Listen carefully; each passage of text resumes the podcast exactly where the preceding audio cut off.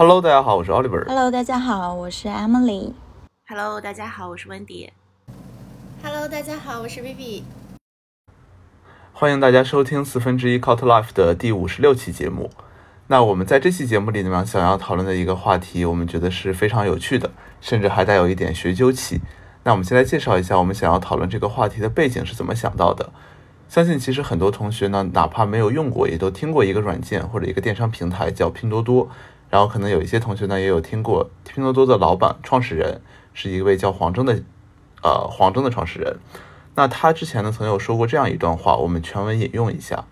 他是这样说的：资产只有价格，但没有浪费；但是费用却有浪费，而且非常可恶，还会有负面作用。那资产和费用的区别在于，在生意经营、在公司经营、在财务主、在财务意义上来讲，随着时间的流逝，对于加深生意的护城河有利的，往往是资产；那些时间越久，对自己越不利的，可以看成是费用。那如果把创业过程中的所有决策都当成投资决策，我们需要去分辨我们用时间和金钱换来的东西，哪些是资产，哪些是费用。但很有意思的是，在很多时候，大家做投资的时候，对这样重大的差异的分辨，往往又是草率且权重远远不足的。那其实我们看到，在两两千呃二零一八年的夏天，拼多多投入了非常多的营销费用，用于了世界杯广告。那那个时候，就会有大批的投资者去质疑，这个是对股东资产的浪费，这个是对，就是有点黄老板有点飘了。但是那个时候，黄峥就会解释到说，他们拼多多花了很多钱做品牌广告，从经营者和管理层的角度来讲，他们会觉得这是一个长期投资，这是一个长期潜移默化的过程。如果花了这笔钱，到两到三年以后，拼多多可以在消费者心中慢慢形成一个信誉度 （reputation） 比较高的品牌。那么就相当于买了一个无形资产，但是在财务报表上，在当期的财务报表上，这一笔花费只会当做一个短期的营销费用。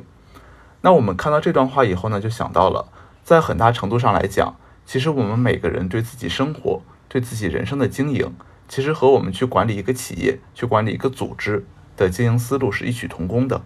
你选择什么样的朋友和伴侣，就像你的企业在选择合作伙伴一样，你怎样使用你的时间和金钱。也暗合我们企业资源调配的投资概念。那么，你的工作、事业、兴趣爱好，甚至都在某种意义上来说，可以被视为你所你这家企业的主营业务。那么，在个人生活的维度上，我们就想讨论了。按照黄老板所说的，资产、成本和费用，对于我们自己，对于我们的生活，我们应该怎么样去做对应？所以，这就是我们今天想要聊的这个主题，就是在个人生活里面的资产、成本和费用，也是我们想要聊这个主题的背景。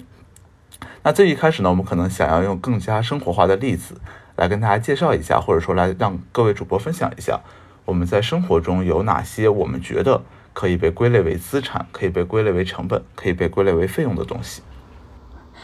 感觉我们在开一个圆桌讨论，然后现在话筒来到我这边。是的，那我可能先轻松一点，结合一下我现在正在做的事情，因为我现在出于各种原因或者机缘巧合，在小红书上面做服装的博主，就做职场穿搭的分享。现在每周都会抽特定的时间去拍品牌的衣服。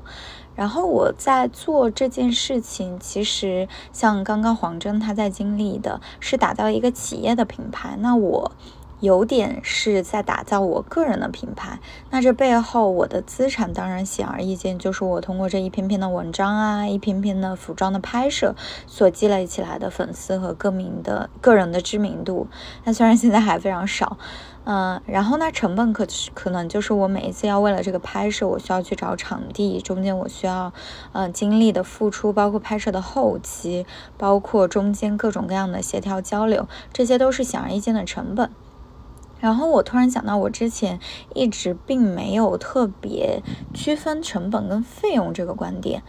我在想，如果把费用定义成那种只扔进去就没有回报的这样一种东西的话，那我会觉得我在整个过程中的这种焦虑感，就是每次刷小红书的时候，你看到同类型的博主，然后他们的更新频率，包括他们的图片质量，或者是这个赛道太卷而所产生的这些大脑额外的 CPU 的消耗，这会让我觉得是对我整体来说并没有增益。就是投入进去，CPU 消耗了也不会带来我资产增加的东西，所以我就把这种焦虑定义为费用。这是结合我目前所做的事情对资产成本费用的一个理解吧。嗯，对。然后接着美丽姐说啊，其实呃，美姐刚刚讲这点我也特别深有感触。嗯，我之前。包括现在做的工作也是会和很多很多 IP 打造的事情挂钩，你会看到很多很多词，像抖音出的很多报告里面就讲到什么，我们要搞粉丝经济，要打造个人 IP，因为下一个是什么内容为王的时代，这一听就很像咨询顾问或者互联网大厂民工写出来的一些假大空的词，但这些的，我们去追求本质，它都是在为我们现在去做一个个人增值。呃，我也是跟美丽姐一样，做就是想到韩拍这个选题才去反思，说做这件事情我到底投入了什么成本和费用。其实真的想的话，没有太多的那个费用吧。然后成本的话，可能就是时间成本加上心理成本。但是我觉得它的它是一个 ROI 很高的事情，因为它在 return 上面给到我的是很好的那种心情愉悦。因为经常看到有一些评论。嗯，包括前两天有一个粉丝就是说，能看到我之前录视频是一个什么状态，现在录视频是一个什么状态，然后我好像是跟他们一起成长，能够被看到这个变化，所以是有一个心情愉悦的价值。然后第二就是可以积累下来的品牌资产，就像美丽姐说，虽然没有什么，我们都是尾追步脚步博主，但没有什么粉丝，但有一些些的品牌资产。然后这个的话，我觉得它是一个隐性的价值，就是它之后是能够。给你带来，不管是你换工作也好，或者是你呃再换行业赛道，或者是你就做副业也好，都是一个能够潜在为你去增加收入，呃，或者是增加营业外收入副业的一个过程。对，这个是做个人 IP 上的一个想法啊。然后另外一个是我最近在生活中特别纠结的一个点，就我很想很想，我是属于那种有了钱。就可能想花掉，像我们之前有聊过，是否会掉入那种消费主义的陷阱的一个话题啊，嗯，所以我最近一个困惑就是，女生是不是可以买包？因为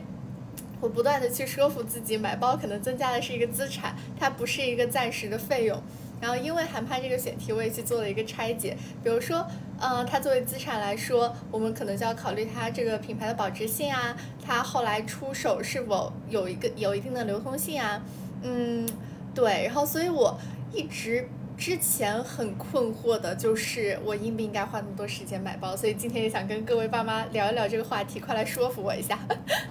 嗯，我我来我我来说服你一下。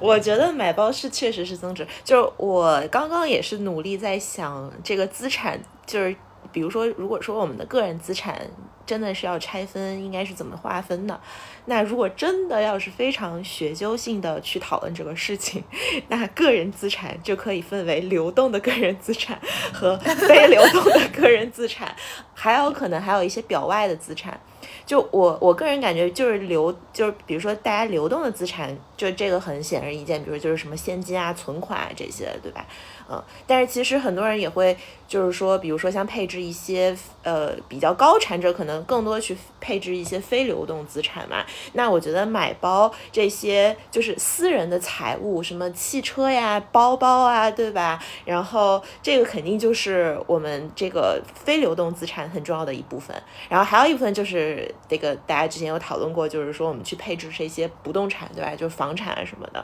然后包括还有一些可能说，如果你是长期的做一些。股票，这可能也咱们好可以算到算在你的非流动资产里。然后，但是我觉得其实更重要的是一个表外资产，就是说它其实不可能是不能被量化的，比如说是一些你的。时间，然后你创造价值的能力，然后这可能包包括你的这个脑力和体力，对吧？然后可能还会有一些，我觉得还有一个很重要的部分是人情，这个其实也是你的资产的一部分啊。然后刚刚说到那个，呃，就是这个创造价值的能力这一块儿，就我就不举我个人的例子啊，但是最近想到一个特别火的，我不知道大家有没有看过那个新东方的那个东方甄选。就是一帮一帮教师，然后讲不了课，然后来去来去卖卖东西，直播带货了，对，所以这个就是让我，呃，我我就是如果是回到我们今天这个话题，就会特别想说，就是技能，就是你创造价值的能力，是一个真的是一个可可迁移的，然后可这个叫什么，可可帮助你，就是陪伴你 life lifetime long 这样一个个人资产，就因为。呃，我觉得他们能成功，可能一部分就是说，你这些讲师，人家之前都是对吧，三寸不烂之舌，然后这个有知识有厚度，然后口才又极佳，然后这帮人就是在失去了自己的讲台之后，然后就重新捡起这帮老手艺，然后开始直播带货。我觉得就是他们这这种在讲台上的积累，然后包括一些 这种深厚的知识底蕴，还是给他们这个直播带货的这个可能说。一些爆红的现象还是有一些积累的嘛，所以其实这种技能上的可迁徙，我觉得也是一个非常重要的一个表外的个人资产。对，所以 扯得有点远，不过还是想说服一下 VP，我觉得买包真的是一个很增值的事情。我觉得这个尤其是在我们疫情期间嘛，疫情期间大家就明显看到你的股票都在跌，但是你的包包在升值。香奈儿已经从过去的，对吧？韩帕应该深有体会。对，刚买完。没有，就刚刚说温迪说买包包可能是一个非流动资产，就流动性不强的资产。我觉得这个震惊体的文章就要写国际知名咨询公司质疑二手电商潜力。Anyway。对，其实听过我大家刚刚分享，就是虽然我们现在暂时还没有给出一个很明确的判断资产成本和费用的标准，或者说资产成本的费用的定义，但其实多多少少我们看到，我们对于生活中一些资产成本和费用的归类，其实是殊途重归的。我们是相对来说有一定的，在潜意识里面会觉得哪些可以被归类为对我们长期有益的一些资产，那有一些呢，可能就是短期爽过就爽过了的一些费用。那这边呢，我可能就试图去给资产成本和费用一些我个人的定义，或者说个人的一些判断标准。那这边呢，我们绝对不会说某一种东西，比方说买包，就一定是一个资产，或者一定是一个成本，一定是一个费用。更多的是一种更加底层的判断逻辑。那么对于不同的事物，在不同的场合，我们去应用这些逻辑去判断，可能会得到不同的结果。那对于资产来说呢，其实我觉得我们想判断一个东西是不是资产，是不是你个人的资产。是要有三个很重要的标准的。第一个叫做它一定是一个静态的存量，就是你不可以说我未来会赚到两百万，我未来会赚到五千万，所以看到我现在，我觉得这是我已经有的一笔资产，那这个是不对的，这个只是你的预期。所以我们所说的所有的品牌也好啊，所有的流动资产、非流动资产也好啊，更多指的是说你现在已经有的东西。那第二个呢，就是生息能力，生息的息就是利息的息，就是你所有的这个资产。一定可以给你带来，如果我们讲通俗意义上来说，金钱上、物质上的回报的，就是你凭借这个资产，你在这个社会的大市场里面，你是有交易的可能性的，你是有对价的，或者你是有报价的，而不是说我非常珍爱我的一个玩偶，那这个玩偶对我来说，可能既不能让我带来快乐，又不能和别人进行交换，那这个玩偶在长期来看，对我来说是没有任何生息的价值的，那所以我觉得它可能就不是一个资产。那第三个呢，是说。你所谓的你所谓的这个资产，它一定是要有排他性的，就它是你一个独属的东西。比方说，我们都在讲，呃，对于每一个地球人来说，最宝贵的资产可能是阳光、水和空气。但这些东西在绝大部分的情形里面，并不是你一个人独有的，而是一种公有物。那对于公有物来说，其实通常情况下不能当做你个人的资产。所以呢，就相当于我们才说了，我们所谓这个排他性，你个人的资产。我们讲一个很简单的例子。就很多朋友肯定有学过，就是读财报啊，或者是这种这种会计方面的东西。大家有个概念叫无形资产，无形资产其实里面有两个概念，最主要的就是一个是品牌或者叫 IP，另一个叫做技术专利技术。那我们以品牌为例，其实我们刚刚也在说了很多个人品牌的东西。那对于品牌呢，其实就是一个非常值得讨论的点。有很多人，包括我们也看到之前有类似讨论的文章说，当一个人刚刚毕业加入一个很大的平台。会错误的把品牌的东西，呃，会错误的把平台所富有你的东西当做你个人所拥有的东西。那这个点就是我所想讨论的所谓的排他性。当你在一个很大的平台上，你被这个平台的品牌当做了自己的禀赋，那这个其实是错的。当你离开这个平台以后，你会发现你这个品牌并没有留得下来，其实是你在跟你当年所有的同事一起 share，一起共建这一个品牌，它并不是你自己排他性的资产。那这个三个呢，是我对对资产的一个判定的标准，或者说这样的一个定义。看大家有没有什么补充的？嗯，我有我有一点小的补充，就我在想，这个排他性是不是资产一个必要的条件？因为你比如说刚刚韩帕说的，我们进入到一个大平台或者进入到一个比较好的大学，那不管公司、大厂之类的这些 title，虽然说按照韩帕的定义，它其实是这个大。大 title 下面是所有人都共享的，但是与此同时，它虽然不是排他的，但对于我个人来说，它也是一项重要的资产。比如这个东西可能给我带来的校友网络啊，或者比如说跳槽的时候，大家会看到我的这个 title，就 somehow 我觉得它是能够给我个人产生增值的，但是它并不满足排他的这个特点。所以我在想，就是排他是不是这个资产的一个？必要条件的定义，这个可可以可供讨论。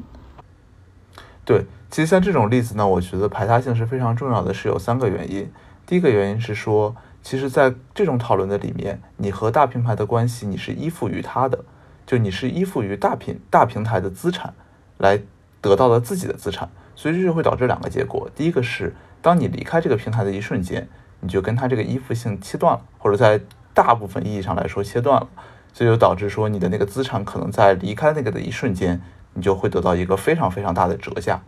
那第二件事情就是说，当你依附于这个平台的时候，你个人资产就如果我们说这种外溢效应，就平台的资产平平台的品牌外溢到成为你个人的背书或者资产，那这种情况下，你个人的表内资产或者说你个人的无形资产会极其受到这个大厂或者说这个大平台的影响。就简单举个例子。当字节跳动蒸蒸日上的时候，大家觉得这个厂里出来的程序员特别好。当这些大厂开始陆陆续续进行裁员的时候，我会 question 你是不是因为在那里面混得不好了，或者说你整个业务也好啊，或者你的职业生涯遇到了瓶颈，甚至是毁灭性的打击，你才想出来的。那可能对你来说并不是，你只是到了一个想要考虑新机会的 timing。但因为你的品牌跟那个品跟你所在的平台的品牌高度绑定了，所以就给了你自己的资产、自己的品牌。富有了一一层更多的不确定性。然后第二个，我觉得它之所以是重要的，是因为校友网络也好，就在一个学校里面的校友网络也好，在一个公司里面的，就是安的这个公司，你享有了公司的品牌也好，其实是跟你的 peers 有，就是是大家是 share 的嘛，它不是它不是排他性，它不是 exclusive 的，所以就使得说，某种程度上来看，好像大家都有资产，但一旦我们成为了竞争和比较的关系。就会变成了每个人都没有资产，这个就有点像说我们小学学那个数学等式，你加了一个一百，你加了个一百，两边一消，不好意思，两个人都是零。那同样的道理，你减一个数，你加一个数，你无论加的是多少，如果两个人加的 relatively 是一样的，那相当于两个人都没有加。那从数学意义上或者从逻辑意义上，这两个东西也是可以抵消的。当你们成为比较对象的时候，那这个其实也是很实在的点，是因为如果你是在讲校友网络，如果你是在讲跳槽时候的品牌背书。那么，当我们在面临一些机会的时候，或者当我们在面临一些选择的时候，很多时候大家就是在同一个环境里面，同一帮背景的人，在在在公司在品在这些东西的层面上，大家同样背景的人去竞争。那么在这些情况下，其实这个并不成为你的资产的，对。然后第三个呢是，对对。然后第三个呢是说，在我看来，品牌呃资产最重要的一个点是说，它是要可以有生息能力的，是可以拿着这个东西。直接去或者间接直接去换到一些很可观的回报的，但你会发现在刚刚的那种讨论里面，我们以公司为例，当你去变现或者说当你去 cap 就是 capitalize 你这个资产的一瞬间，你就丧失了这个资产；当你离开大平台的一瞬间，你就丧失了大平台的这个光环。所以在这种情况下呢，我是说，在这种情况下，它并不具备一个可能持续的生息能力，它更多是短期的。比方说，你讲校友关系也好，如果如果我们随便讲，想要跟校友也好，或者什么也好，去建立联系，OK，那我们第一次可以通过校友关系这一层去触达到它。那么到后面呢，你能不能留得下来他？能不能去把它转化？你能不能形跟他形成更长期的联系？其实跟你的校友校友关系这一层关系就不大了，更多是你这个人本身怎么样，你们两个人沟通的过程中，你是不是能提供他想要的 value？他是不是能跟你聊得来，就很简单这些东西。所以从这个意义上来说呢，你就可以看到我们所谓的这些非排他性的资产，在我们使用资产或者试图变现资产的一瞬间，我们就把这个资产扔掉了，或者说这一层资产就对我们，起码在这个语境来说，对未来就没用了。那么在这种情况下来说，我觉得它可能更多的还是一个 one off 的东西，并不是一个我想象中资产可以留的很久，可以钱生钱，钱滚钱这种感觉的东西。嗯。我还挺同意盘盘说的，就是因为我我觉得刚刚其实不冲突，就是因为美丽姐如果说其实比如说我们背后都是有很比如说各个 brand 对吧，就是公司的品牌也好，学校的品牌也好，或者怎么样也好，其实它只能是算你。所处的一个圈子，但我觉得刚刚韩潘说的很对，并不能说你在这家公司，呃，你就是出来之后，这家公司一定能为你背书，可能还更多的是说，呃，可能你所在的圈子，然后你自己通过你自己的努力去积累到的一些人情关系，和你在这个圈子中所培养出来的能力，可能才成为你的一个个人资产。然后圈子本身它是。不带有归属，就是附庸性的，它可能不能直接给你，就是就是圈子怎么样，可能不能直接等同于你怎么样。对，就我我我觉得就是好像有一个特别就是最近好玩的事情，就是说大家都在跳槽嘛，就可能而且包括有很多公司它是被迫裁，就是直接就被裁员的。那可能比如说你的表现很好，但是没有办法，呃，受制于国家的一些宏观性。宏观经济形势，或者是这个下行的趋势，那你可能就是被踩了。那那这样的话，这些人他们在找新的工作的时候，他们确实可能会被过去的这个 title 也好，对吧？或者是这家公司可能深深就是深陷一些什么裁员风波也好所影响。但是，其实你还是能够在众多可能说被裁员的人当中脱颖而出，或者说，其实那大家可能都知道，OK，这个其实可能某些裁员的事情确实不怪，就是可能说不能把这件事情直接跟你相挂钩，对，所以我觉得如果在这种情况下的话，确实还是要。可能你自己能够积累出来的一些呃人情关系，然后可可能能够帮助你能够找到下一份工作，然后包括你自己在这个圈子里积累出来的能力，能够得到下一份工作的认可，这可能才是你真正个人价值或者是个人资产的一些体现。不过我们想要细究那个定义的话，其实某种意义上来讲，资产也是可以，你讲它流动非流动也好，你讲它有形无形也好，你讲长期短期也好。其实有一些资产呢，对我们来说，如果我们在从会计意义上或者财务意义上来说，我们会有一些什么应收账款。其实我觉得对我们来说，我们刚刚讨论的所有大的平台，或者是这种什么校友关系这些东西，对我来说，我觉得这是一个应收应收账款。大家体会一下那个概念，就相当于说，你进到这个地方的一瞬间，只要你不犯错误，这个东西就是已经在你的账上了，只是你什么时候去用这笔钱的问题了。呃，用这个应收账款的问题了，但是通常情况下，我们所说的 asset，我们所说真的资产，或者你去做一个 valuation 的时候，就是应收账款这件事情，我甚至不能把它直接当做为 cash，因为它还要打个折扣，你是不是全都能收得回来，以及你收回的周期是怎么样的，会不会影响到我的现金流？所以在这个意义上来说呢，它可能你也你也可以把它当做一个资产，因为它在未来的某个时点，当你想要去变现的时候。这个东西是真的有帮助的，起码是有一定帮助的。但是问题在于说呢，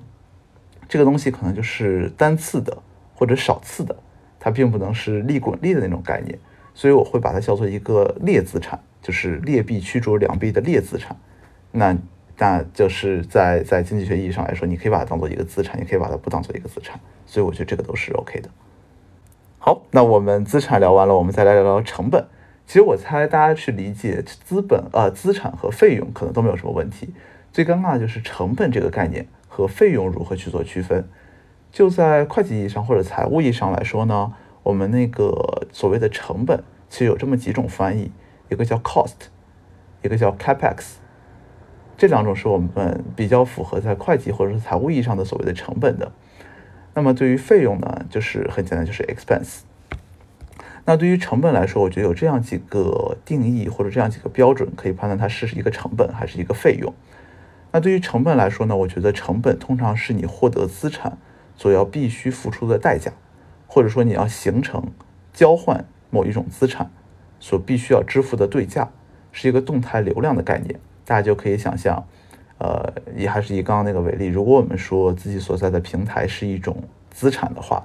那我们想要去赢得这个资产，所必须要支付的成本对价是什么？就是你如果是直接校招的话，那你需要在学校里面你有足够好看的成绩，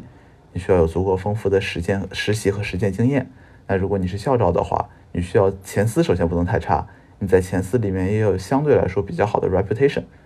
那这些呢，可能你你当然你形成这个 reputation 的过程，可能就是每一次每一次的一点钟睡觉，每一次每一次的周六日加班。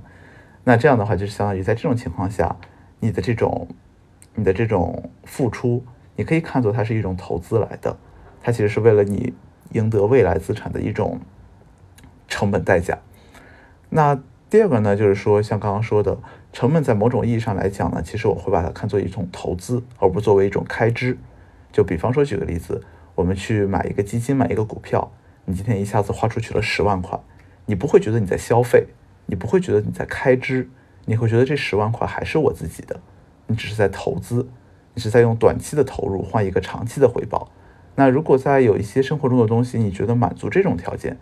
就你花了时间，你花了金钱，你花了人脉关系，你并没有觉得这个东西你是花掉了，你是开支掉了。你觉得这个东西是，你就或者说你更加个体感受层面，你没有觉得你损失了这个东西，那它可能就是一个成本。嗯，对我抛出一个观点，就是说刚刚大家都在讨论那个这个，我我这个，但我这个观点可能不太适用于 企业。或者是业务，可能更多是那个对于我们个人如何判断成本费用来说，就我我自己去判断我的成本费用，其实是说看，首先我要一方面是要定义什么是我的个人资产。啊，我的成本肯定是围绕着资产，就是像我觉得海妈第一个定义就是非常对，就是说你成本是获得资产的必要代价，所以那我对成本的定义一定是说看我的个人资产是什么啊。这个举个例子，就比如说假设呃我想把变美。呃，或者是变健康，呃，这两个事情定义成我的个人资产。那么，如果那那我的成本可能就是说，我会定义为 OK，我去做的任何的就是变美的事情，对吧？比如说可能是什么一些呃去做面膜呀、美容院呀，然后或者是医美啊等等等等，可能都是我会定义成的一种投资上的成本。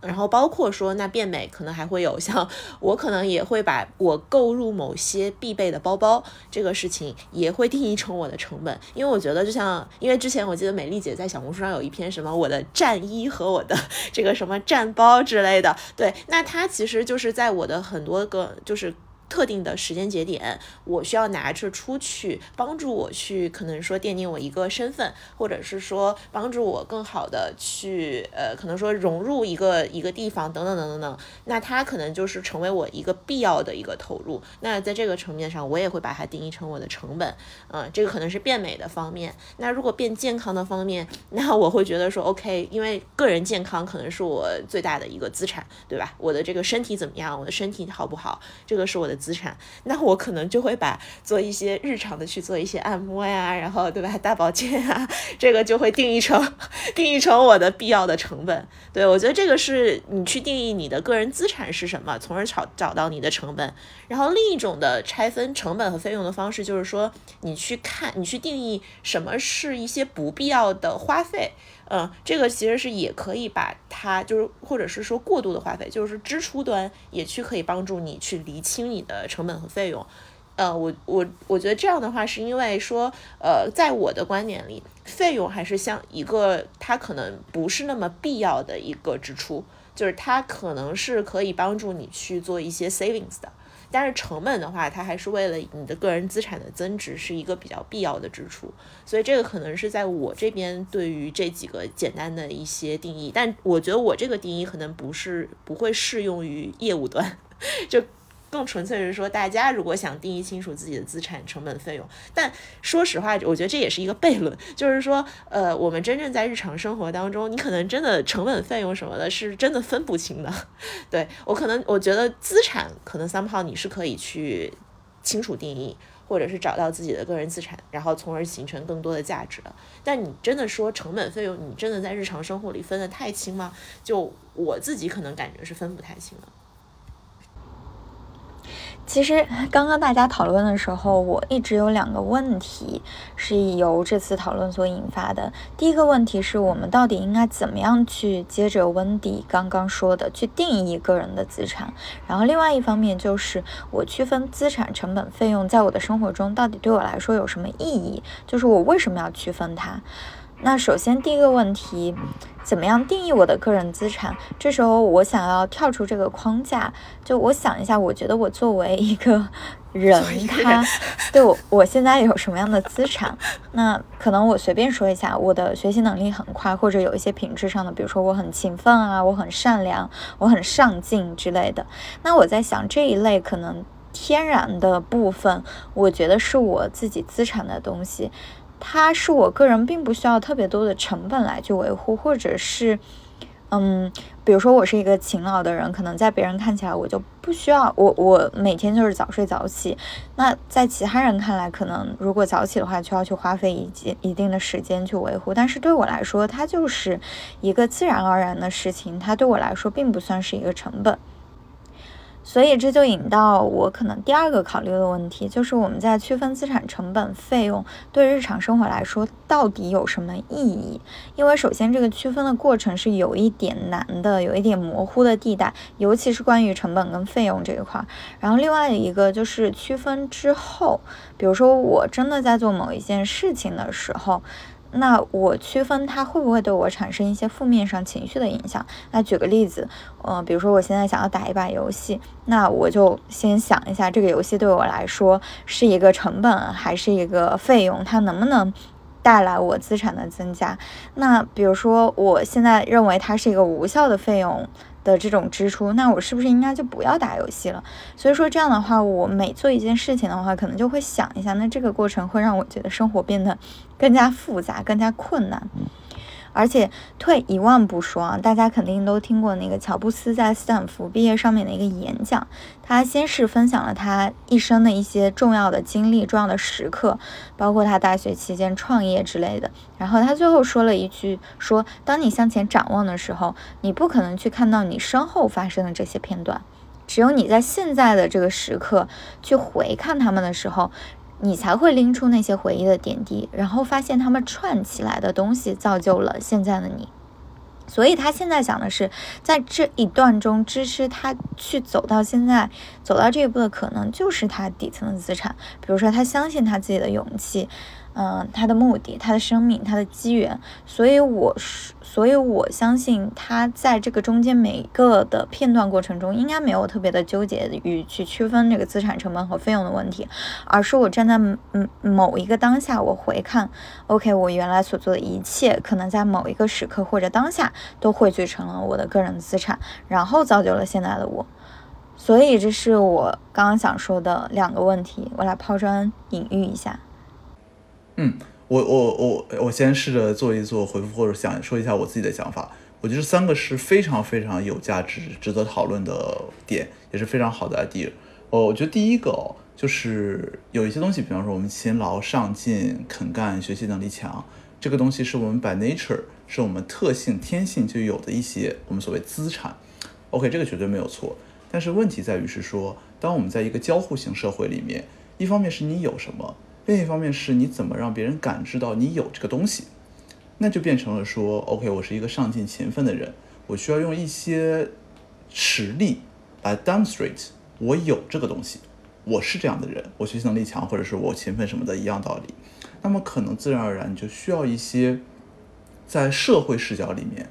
满足一个勤奋的人、上进的人所应该有的表征，你就去做这件事情。当然，我们后面一个问题就是说，做这件事情，因为你本身把内 e 就是这样的人，所以你做起来可能不觉得很痛苦。那么就回到我们那个问题，就是说，成本本身并不一定是一个 negative 的东西，并不是说我付出了一个成本，就是我承受了一个代价，或者说我承受了一个特别不好的东西，对我来说是一个完全负收益的东西，这个也不一定的，它可能只是自然而然的一个代价。比方说，举个例子，大家都学过财报，就最最最简单的一个借贷科目叫做。你每卖出去一个东西，在你的那个实，在你那个借上面要收到一笔 cash，贷上面要去贷掉你那个实物的这个 cox。那这个东西呢，你看到它就是一个很好的东西，卖掉一个东西肯定对我企业是好事，但是反映到我的财务里面呢，反映到我成本里面呢，我是有 cost 产生的，那就回到刚刚那个东西嘛，就是你为了这个展现这个资产或者说获得这个资产所要付得的那个付出那个成本，可能只是一个在逻辑上自然而然要付出的东西，并不一定严格是对你 negative 的东西。那对于第二个呢，我会觉得是说我们要引入一个新的概念，就是贝佐斯讲的，其实人啊世界上有两种决策，一种是旋转门决策，就是你过去了，哎，看看不对，再转回来，然后转过去又不开心了，再转回去，它是一种高度可变的，你去用系统一，就讲系统快与慢那套东西，你去用系统一，可以用直觉，可以用潜意识，不需要深思熟虑就可以去做出判断的，也不会导致什么很严重的后果。比方说，我睡前今天要不要再看看小红书？我睡前要不要打一个游戏？那这个其实是没所谓的，你就是一天你浪费时间不浪费时间，doesn't matter。那第二个事情是说，还有一种决策叫做决策二，它可能是我忘它那个名字叫什么，叫推拉门还是叫什么门，我不记得了。就有点像是说，当你迈过去的那一步，当你打开这扇门以后，你可能很难走回来，你可能很难再把这份这扇门关上或打开。那在这种情况下呢，我们就要用我们的系统二去做思考，我们更加结构化，我们更加理性，我们更加深思熟虑，我们更加看到每一个方面、每一个维度的获利或弊，我们再去做出这样的决策。那还是对应到我们睡前要不要刷小红书，要不要在空闲时间打游戏这个点。你单次就一天、两天、三天、四天，你去在睡前看看小红书、打打游戏，空闲时间打打游戏，doesn't matter，这个是那个旋转门，今天打明天不打就好了。但是问题是说，在长期来看，这就一个问题，叫做我要不要要把我的空闲时间花很多花在打游戏和刷小红书上面？OK，那就是一个 short term 和 long term 的问题。那短期呢，它不是决策来的，它只是你现在一个选择，甚至你连选择的过程都没做，只是潜意识就做了。但在长期来看呢，你是要 make 这个 decision 的，就这件事情在我的生活里面，要不要扮演一个很重要的部分？那这个时候你就可能要想一想了，哦，那我今天打游戏。我今天睡前刷小红书，对于我的健康，对于我个人的提升，对于我巴拉巴拉，它是一个费用，还是一个有可能带来资产的成本？那这个时候可能就要想一想了。然后第三个呢，我一直觉得哦，就虽然我们讲 Steve Jobs 是一个，就他他正好前两天也刚刚获得了那个美国总统什么什么什么勋章，反正就是表就是非常非常高规格的一个东西。但是我一直觉得 Steve Jobs 是一个天才。他是一个很伟大的，你可以叫他设计师、发明家，甚至他是一个很伟大的商人。但我一直觉得他的这个历程不应该，或者说不太能作为普通人去参考的一个例子。这个有三个不一样，呃，三个点是使得他不是那么的 comparable，或者或者就是对我们有那么多的启发。第一个是说，他所在的时空背景在于当年美国互联网刚刚崛起的时候。是在在在智障的末尾，互联网经济、高科技经济崛起的时候，就是八十年代末九十年代初。那那个时候呢，首先在前面，嬉皮士文化就是在美国西海岸非常流行的一个文化，所以他在那个时候做了非常多在我们看来是不好的事情，吸食致幻剂，退学，跟家里关系不好，然后跟狐朋狗友鬼混，参加一些比较 anti social 的事情。那在那个时代是完全可以被接受的，甚至正因为他做了这些事情，最大程度上保留了他作为设计师的天性和野性。那么我们再放到现在来说，我们具不具备这个社会背景，去模仿他当年那种自由自在的情况？可能这边有一个问号。那第二个是说呢，他赶上了这样一个互联网大潮的开始开端，他站在了那个潮头，后面其实有很大的一批是那股巨浪。带着它往前走，比方说我们讲苹果的图形界面，苹果的多点触控，这都不是我自己的技术发明来的，只是我有足够敏锐的 acumen，我看到了这件事情被商业化、被个人使用化的价值，所以我把技术变成了商业。那么在现在来看，我们如果没有这样的技术飞跃，是不是它过往的所有 success，哪怕我哪怕我把它放到现在，是不是也没有办法 copy 它当年的那些成功？这是第二个第一个问题。就是在时空背景上可能不一样，第二个在行业背景上也是不一样的，因为我们可以看到它有非常的所谓的零散的 dot，那是因为它在那个 level 上面或者它的那个组织模式，他需要更多考虑的是更加前瞻性的东西。我下一个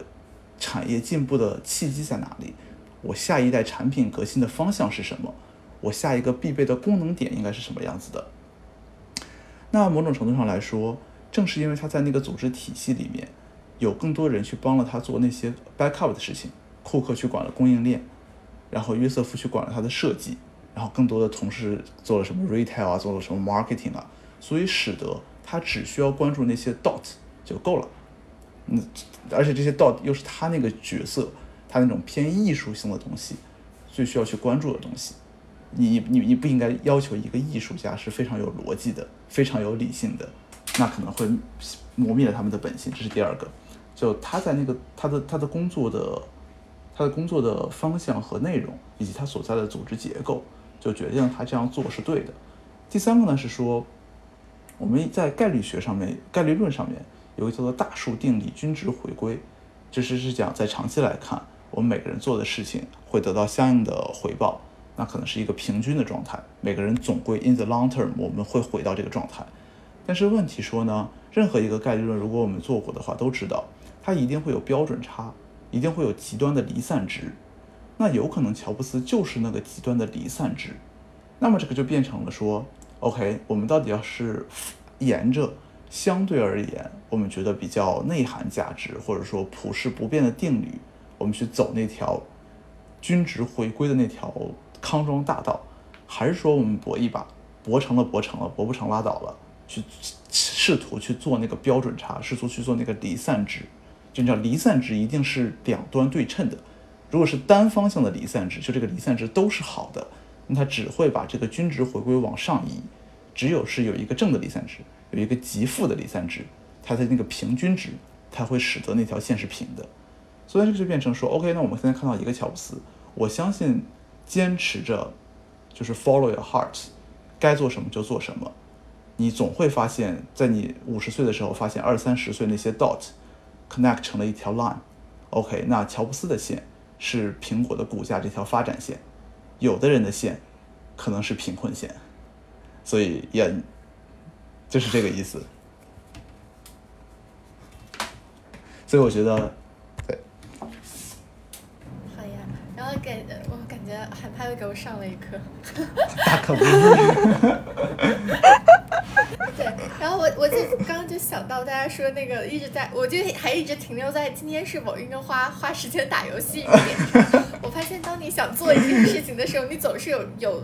有理由去把它圆回来的。就比如说，好比我花出去的是时间成本，但我收回来的可能是我可以上呃随便编啊，就是一些。什么社交资本，我可以出去跟别人打游戏。然后第二就是我有这个账号，它可以拿去卖。